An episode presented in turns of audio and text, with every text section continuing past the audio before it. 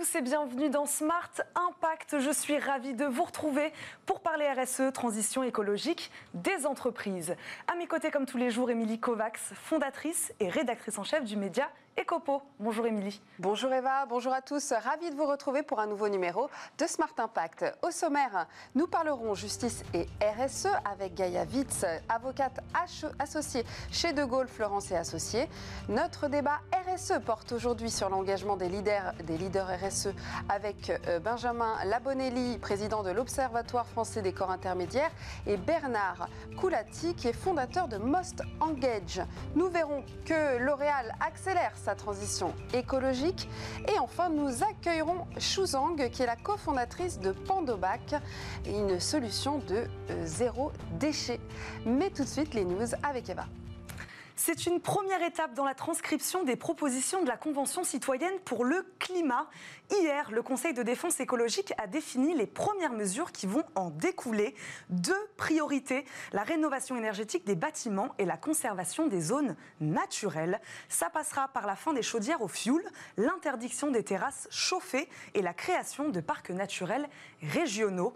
Des sujets qui touchent directement au quotidien des Français et qui sont cruciaux pour réduire les émissions de gaz à effet de serre et protéger la biodiversité, selon la ministre de la Transition écologique. Autre décision qui vient cette fois du ministère de l'économie. Le référentiel du label d'État investissement socialement responsable, l'ISR, peut désormais être attribué au fonds d'investissement immobilier. Un arrêt salué par l'Association française des sociétés de placement qui travaillait dessus depuis plus de trois ans. Le label ISR est maintenant éligible pour les fonds immobiliers, les mandats de gestion institutionnels et les fonds spécialisés. Enfin, 50 mesures pour un numérique responsable. Elles sont proposées par le Conseil national du numérique qui propose une convention citoyenne pour questionner la pertinence des usages. À l'instar de ce a été fait pour le climat, le rapport pose la question de la limitation des pratiques les plus polluantes. Aujourd'hui, 60% des usages du numérique concernent les vidéos en streaming et à elles seules, celles-ci plombent l'empreinte carbone du secteur qui pourrait représenter 6,7% des émissions nationales en 2040. Et c'est maintenant l'heure de notre invité du jour.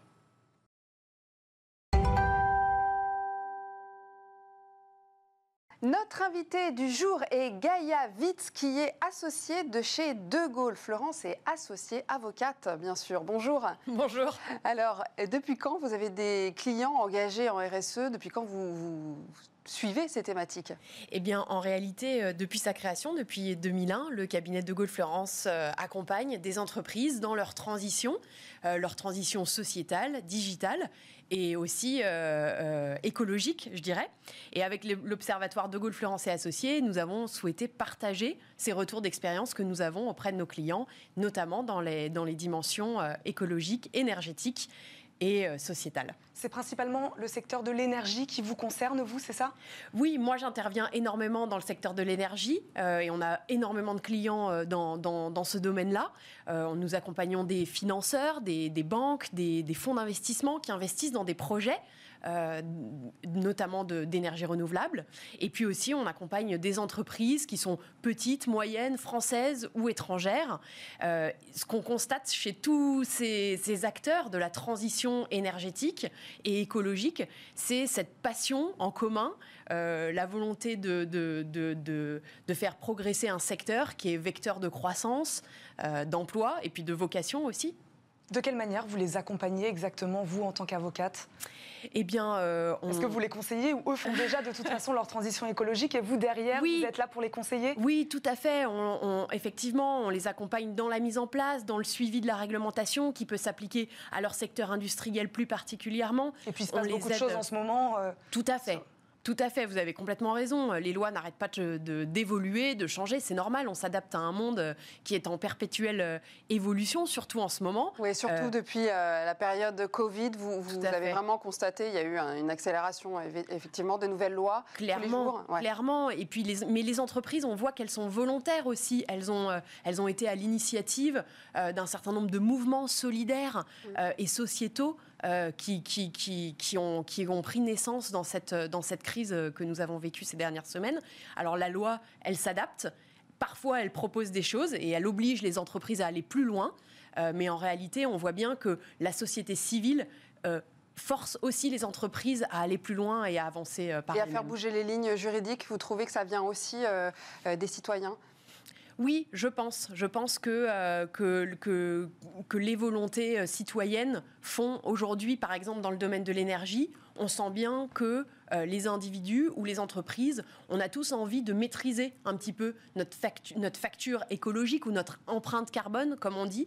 Et ça, ça force les entreprises à s'adapter, à proposer des nouvelles choses, à proposer aussi des nouvelles solutions ou des nouveaux services aux individus pour, euh, pour influer euh, dans ce sens-là. Vous parlez de l'opinion publique, euh, des entreprises, des lois, de cet équilibre-là. Est-ce que, selon vous, il y a quelqu'un qui est plus en avance aujourd'hui, une de ces organisations qui est plus en avance? Est-ce que c'est les ah. lois? Est-ce que c'est les entreprises, finalement, qui aujourd'hui bah, vont vers cette transition écologique pardon, bah, sans avoir besoin des lois J'ai plutôt l'impression que c'est un mouvement qui se construit aussi euh, tous ensemble. C'est la société qui évolue. Alors parfois, la loi rattrape un petit peu euh, ce qui existe déjà. Parfois, c'est l'inverse.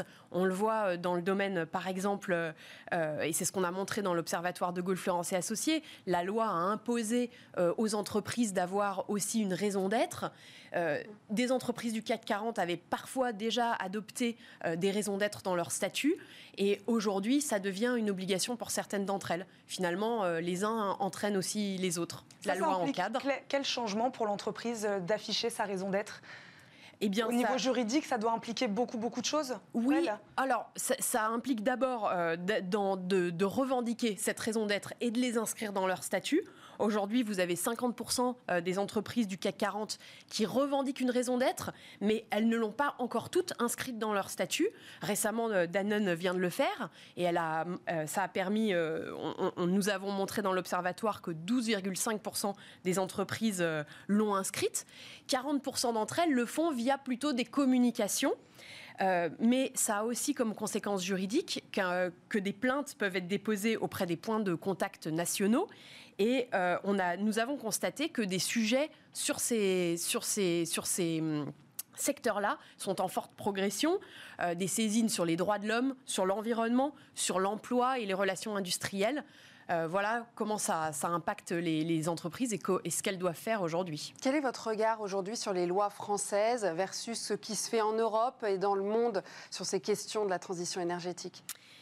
Alors, Peut-être euh, quelques chiffres sur la transition euh, écologique. En France, c'est une réalité depuis quelques années. Entre 2002 et 2018, la production d'énergie éolienne a été multipliée par 114. Donc on est passé de 134 mégawatts installés à plus de 15 000. L'énergie photovoltaïque aussi, depuis 2010, elle a été multipliée par 16 ou 17. Ça, ce sont les chiffres que nous avons euh, constatés dans notre observatoire. en France, oui, tout à fait. Alors forcément, au niveau juridique, ça a un impact parce que ça entraîne aussi une croissance exponentielle du nombre de contentieux. Par exemple, vous avez, euh, c'est ce qui ressort de notre, analyse, 70% des parcs éoliens qui font aujourd'hui l'objet de recours euh, d'opposants. Euh. Donc le juge est amené aussi à intervenir dans cette transition écologique. Alors, nous avons constaté, en, en, analysant une série de décisions, que le nombre de décisions judiciaires dans lesquelles interviennent les termes transition écologique a été multiplié par 7, par exemple, dans les dernières années mais aussi. C'est un bon signe, ça Peut-être bien pour les va bien. Euh, moi, je trouve que c'est plutôt un bon signe. Ça prouve que le juge euh, appréhende aussi euh, les, les, sujets qui nous concernent en tant que citoyens et qui concernent aussi nos clients en tant qu'entreprise. Et puis surtout, nous avons analysé toutes ces décisions et nous sommes parvenus au constat que finalement, deux tiers des projets éoliens contestés dans devant la justice obtenaient à la fin une décision favorable. En matière photovoltaïque, c'est une sur deux. Donc, euh, on voit que euh, ça progresse et que même s'il y a des recours, ça n'empêche pas les projets d'aboutir et, de sortir. Est-ce qu'il y a des secteurs, selon vous, qui sont plus encadrés que d'autres aujourd'hui? Oui, l'énergie, c'est un secteur effectivement euh, très, très encadré. et, d'ailleurs, la, la, France est pas toujours en avance peut-être aussi par un excès d'encadrement parfois. Euh, on, note une tendance forte à ce qu'on appelle la désintermédiarisation, c'est-à-dire la vente directe de l'énergie des producteurs vers les entreprises. Vous avez ces grands groupes qui essayent de verdir leur consommation et donc qui s'adressent directement à des producteurs d'énergie renouvelable, par exemple. Euh, c'est ce qu'on appelle les corporate PPA, les contrats euh, de PPA. Et puis, euh, vous avez aussi ce phénomène de l'autoconsommation, qui sont des projets, par exemple, sur un bâtiment ou sur un site, avec une centrale de production d'énergie photovoltaïque, le, principalement, qui permet d'alimenter la consommation du bâtiment sur lequel elle est installée ou du site, du périmètre, là où c'est installé. Donc ça, ce sont des sujets, par exemple, qui sont très en pointe. Le corporate PPA aux États-Unis, l'autoconsommation en Allemagne, euh, beaucoup plus en avance qu'en France là-dessus, on a un petit peu de, retard à rattraper, je pense. Vous disiez qu'il y avait beaucoup de contentieux, notamment dans l'éolien. Ça veut dire que ce n'est pas acquis encore, les énergies renouvelables, et notamment euh, euh, sur l'éolien? Alors, moi, je suis plutôt optimiste parce que euh, les, déclarations euh, de, notre nouveau gouvernement et du ministre dimanche dans le, dans le JDD ont montré que finalement, euh, il y, a, l'écologie, l'énergie et, la transition énergétique vont être un levier formidable de croissance. Et donc, les énergies renouvelables vont en profiter. Mais tout n'est pas acquis. Il y, a, il y, a, du progrès, il y a encore beaucoup de choses à faire. Qu'est-ce que vous pensez de, par exemple, la Convention citoyenne pour le climat, de citoyens qui aujourd'hui s'impliquent dans la législation française sur ces, sur ces sujets-là? Moi, je pense que ça fait émerger euh, des, nouvelles solutions, des nouvelles idées. Après, euh, des, des, des, mécanismes pour faire participer les citoyens, ça existe déjà dans la loi et depuis des années. Alors on le redécouvre, on le décline sous des nouvelles formes, mais en réalité, par exemple, un parc éolien ne peut pas euh, sortir, ne peut pas euh, être créé sans une participation du public, c'est-à-dire qu'on ouvre euh, des discussions, des registres dans lesquels les citoyens sont amenés à se prononcer, à apporter leurs idées ou, ou, parfois à revendiquer leurs contestations. Merci beaucoup d'avoir été avec nous. Merci à vous. Merci. On va maintenant passer à l'édito d'Émilie.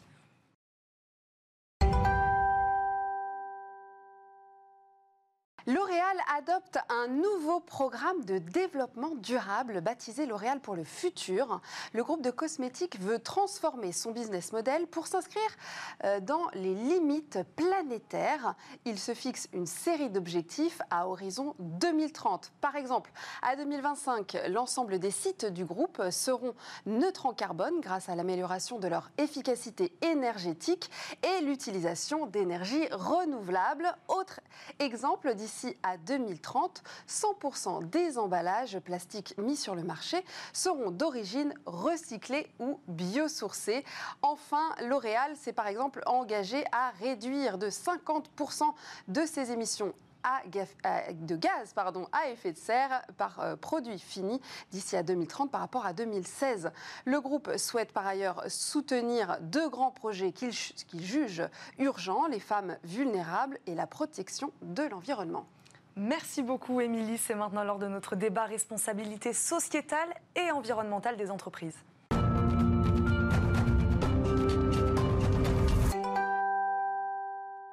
Notre débat RSE du jour porte sur l'engagement des leaders RSE. Pour en parler, euh, j'accueille en plateau Benjamin Labonelli. Vous êtes président de l'Observatoire français des corps intermédiaires. Bonjour. Bonjour. Merci d'être avec nous. Et Bernard Coulati, fondateur de Most Engage.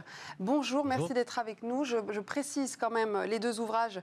Le retour des corps intermédiaires euh, aux éditions Fauve, voilà, de Benjamin Labonelli. Et le deuxième, Engagement 4.0 de Bernard Coulati aux éditions EMS. C'est fait. On commence tout de suite avec l'engagement euh, des leaders en RSE. Par quoi ça commence, euh, Benjamin? Alors, ça commence d'abord par l'engagement. Mais peut-être puis-je vous dire un mot de la structure euh, qui est la mienne, l'Observatoire français des, des corps intermédiaires. C'est une initiative à travers laquelle j'ai voulu mettre en avant l'engagement sous toutes ses formes. Car l'engagement individuel, c'est peut-être ce qu'on verra ensemble tout à l'heure, l'engagement au titre de la RSE par exemple, ne vaut selon moi que par le maillage dans lequel elle est capable de s'inscrire. Et j'ai donc fait réfléchir pendant une petite année une trentaine de personnalités. Donc ça va de l'ancien président François Hollande à Jean-Pierre Raffarin, dans le monde de l'entreprise à Jean-Baptiste Danet qui était président de Croissance Plus, à tout un tas de, personnalités, Caterina Morino également pour son engagement en Afrique. Bon, mais tout ça est assez varié, mais le point commun de toutes ces personnalités, c'est de prendre toute leur part de leur place dans notre contrat social, dans notre démocratie, par l'engagement. C'est ça, on commence par l'engagement du leader. Ça, c'est la base. C'est la base. Disons que pour moi, l'engagement, c'est un peu une coproduction. Hein. C'est un certain nombre d'acteurs qui sont responsables de cet engagement. Il y a d'abord le collaborateur, on y reviendra certainement. Il y a le manager, il y a l'entreprise aussi, l'organisation en tant que telle. Et puis, il y a les équipes, hein, le collectif. Il y a de l'individuel et il y a du collectif dans, l'engagement. Euh, de même que dans la RSE, il y a aussi du social et du sociétal. Hein. Tout ça, c'est vraiment du. Il faut avoir une vision holistique parce que si on est trop centré sur le leader tout seul, ou sur le manager tout seul, ou sur, euh, ou sur du marketing de RSE, effectivement, qui n'est pas la bonne approche à mon avis, on se fourvoie un peu sur ces approches-là. Qu'est-ce que vous appelez marketing RSE Alors, le marketing RSE, moi j'ai été DRH pendant plus, plus de 25 ans, donc j'ai pu voir la RSE interne plutôt. J'ai effectivement été dans des superbes sociétés comme Danone ou Pernod Ricard qui sont très engagées dans ces domaines-là, euh, en interne et en externe. Donc ça, c'était un, terrain d'observation très intéressant. Danone en particulier qui, euh, qui vient de passer entreprise à mission et qui vraiment, vraiment est un, des exemples pour, pour nous tous aujourd'hui. Euh, ce qui m'a frappé, c'est que effectivement, le marketing de la RSE a été longtemps l'apanage des entreprises en France. Vous, savez, vous avez des pionniers comme Danone ou d'autres, et puis vous avez des suiveurs après, hein, ceux qui essaient de suivre, se raccrocher au mouvement parce qu'effectivement aujourd'hui, euh, il y a les citoyens, il y a les consommateurs, il y a les salariés, tout ça c'est une même personne. Et on se dit, bon, il faut avoir une approche globale effectivement du, sujet. Donc, qu'est-ce qu'on peut faire pour, euh, pour aller dans ce sens-là? Et donc, la première euh, approche qui n'est pas la bonne à mon avis, c'est de faire du marketing. Hmm. C'est-à-dire de dire, on va communiquer sur le, sur le sujet pour avoir une bonne image, pour être bien noté par les, par les entreprises qui font de la notation, et pour avoir aussi, c'est le DRH qui parle, pour avoir aussi une belle marque employeur puisqu'on sait que les jeunes, en particulier les milléniaux, sont friands euh, de RSE et une entreprise qui a une mission, qui sauve la planète, qui, a, qui, est verte, euh, forcément est très attractive pour eux. Donc on va aller à fond dans ce domaine. Euh, donc moi, mon point d'attention, c'est de dire super, attention, mais attention à aussi faire du social en interne. Hein. Dans mm. sociétal, il y, a, il y a société, il y a social. Il ne faut pas que le sociétal, la RSE, cache la forêt, c'est le cas de le dire, euh, qui cache le, désert social interne, c'est-à-dire ne plus rien faire en interne pour euh, motiver, engager les gens. Donc c'est là où l'engagement, on aura une, une différence d'appréciation. Euh, la crise de la Covid-19, selon vous, a-t-elle incité plus de dirigeants, plus de leaders à, à, prendre la voie, à accélérer leur engagement RSE, selon vous? Alors, est-ce qu'on peut peut-être juste peut-être de rebondir sur ce que disait Monsieur et, et, même de le prolonger euh, Je pense qu'il faut se méfier de prendre les, la question de l'engagement des sociétés qu'à travers la politique RSE. Parce que si on prend un exemple emblématique, par exemple comme Michelin, qui a un siècle déjà, il y a un siècle déjà, crée le club de rugby de Clermont-Ferrand, crée des écoles, crée des cliniques, crée des cités ouvrières. Euh, et après, dans sa politique, je ne fais pas de publicité, mais euh, invente le pneu qui ne crève pas, privilégie le caoutchouc euh, réel au caoutchouc de synthèse. On comprend bien qu'ils n'ont pas attendu l'acronyme RSE pour agir dans le sens qui est celui que vous souhaitez pointer aujourd'hui avec talent, je veux dire, pour mettre en avant le talent des entreprises à s'engager. Euh, alors, concernant la Covid, je dirais qu'il est certainement un peu trop tôt pour différentes raisons. Euh, trop tôt pour juger, euh, parce qu'on n'en est pas vraiment sorti, parce que la RSE en tant que telle n'est pas forcément très facilement mesurable, qu'elle ne concerne qu'un nombre, ma foi, certes de sociétés exemplaires, mais un nombre limité. On est à quelques dizaines de milliers d'entreprises qui font de la RSE sur quand même plusieurs millions d'entreprises. Et ma crainte, si j'en ai une, euh, avec la rentrée cataclysmique que l'on nous annonce volontiers, que les analystes financiers nous annoncent, euh, c'est que l'on sacrifie pas mal de principes, notamment concernant l'emploi durable, mm. euh, certains principes de RSE. Oui, je crois que sur la, Covid, il faut, que je m'habitue à la Covid et pas le Covid. Mm-hmm. je crois qu'il y a, on ne sait pas encore ce qui a changé exactement, vous avez raison de le souligner, il faut, on n'a pas assez de recul encore aujourd'hui. Je crois quand même qu'il y a deux choses au moins qui ont changé. Euh, l'avant et l'après, comme on dit.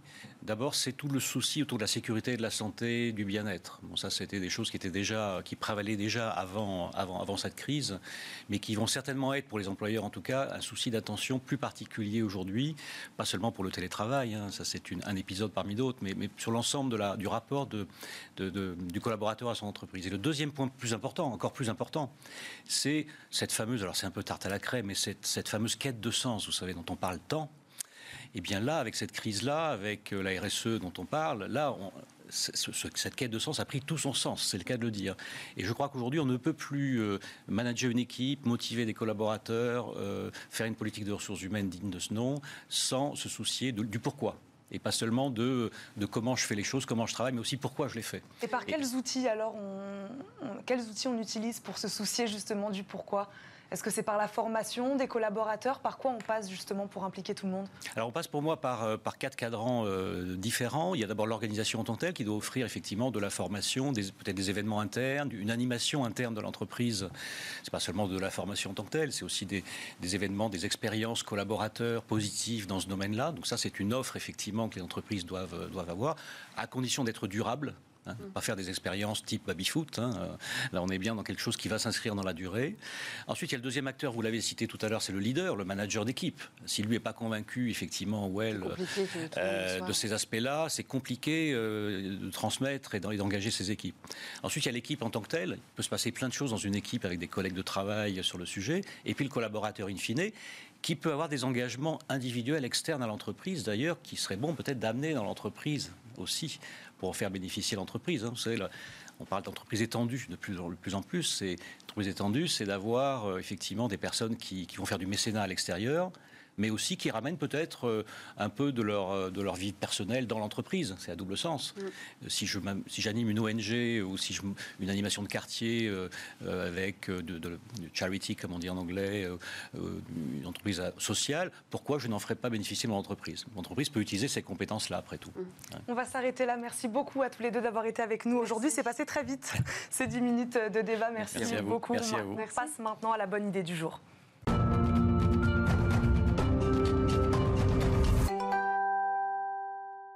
Les bonnes idées du jour sont celles de deux femmes qu'on est ravis d'avoir en plateau. Alors il y a tout d'abord Marie-Lou Mogier, vous êtes cofondatrice de Possible France, bonjour. Et Chou Zhang qui est cofondatrice de Pandobac, bonjour. Bonjour. Euh, que vous soyez avec nous. Alors on va commencer peut-être avec vous, euh, Marie-Lou. Est-ce que vous pouvez nous présenter Possible France? Oui.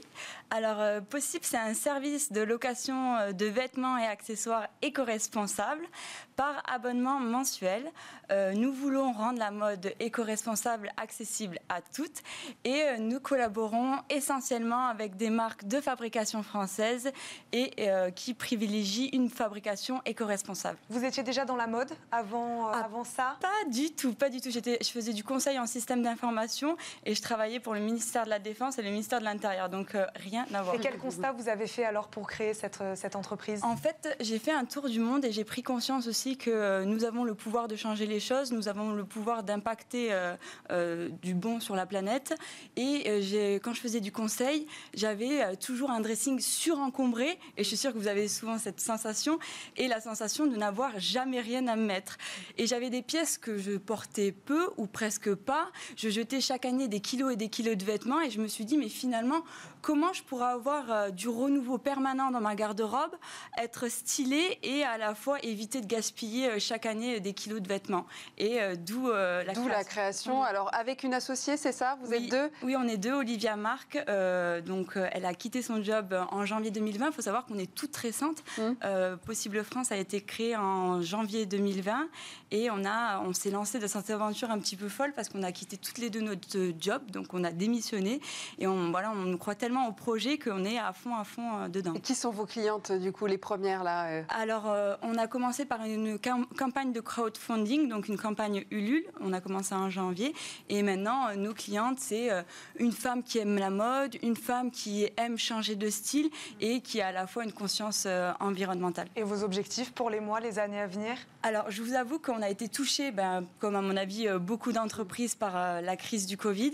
Et on essaye un petit peu de refaire surface et nos objectifs. Donc là, on a une toute nouvelle collaboration qui arrive avec Birchbox, donc c'est pas mal.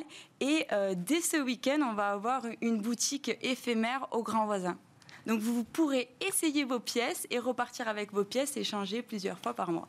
Je vous sens que la solution que vous proposez est un peu différente. Parlez-nous, vous, de Pandobac. Euh, oui, alors c'est très différent. Effectivement, euh, nous, on propose un système d'emballage réutilisable euh, pour uniquement des transports en plus entre professionnels. Du coup, on remplace des cartons, des cagettes en bois, des caisses polystyrène qui sont plutôt invisibles du grand public. C'est vraiment des transferts de marchandises de tomates, par exemple, du producteur jusqu'à une coopérative. Ensuite, la coopérative va revendre les tomates à des des grossistes, qui vont arriver à des restaurants. tous ces trajets, en fait, tout l'approvisionnement amont de ces marchandises aujourd'hui sont faits dans des emballages jetables à usage unique, qui sont vraiment jetés à la fin de la chaîne. et nous, on vient voilà, proposer tout un service qui va comprendre bah, ces bacs justement qu'on va louer. On a plein de modèles différents qui permettent vraiment de pouvoir transporter bah, tout type de marchandises. On va du poisson jusqu'aux bah, tomates, euh, jusqu'à de la crème, euh, du beurre, etc. et euh, on propose également le lavage et le suivi des contenants pour vraiment assurer la réutilisation au maximum de, ces boîtes. C'est consigné, quoi, ces boîtes, du coup. vous vous en occupez du début jusqu'à la fin, c'est infini, en fait. Hein. Voilà, exactement. Alors après, on n'applique pas un système de consigne pure, parce que, mmh. comme je disais, c'est vraiment entre professionnels euh, du coup, c'est toujours le même point A qui va livrer le point B. Euh, donc, il y a moins besoin de consignes que dans un système où bah, c'est le particulier qui va récupérer le, contenant. Euh, mais oui, c'est vraiment la même idée. En fait, nous, on veut remettre au goût du jour bah, les emballages réemployables qu'on a oubliés. En fait, on, les a utilisés. Hein. Il, y a, il y a plusieurs euh, dizaines d'années.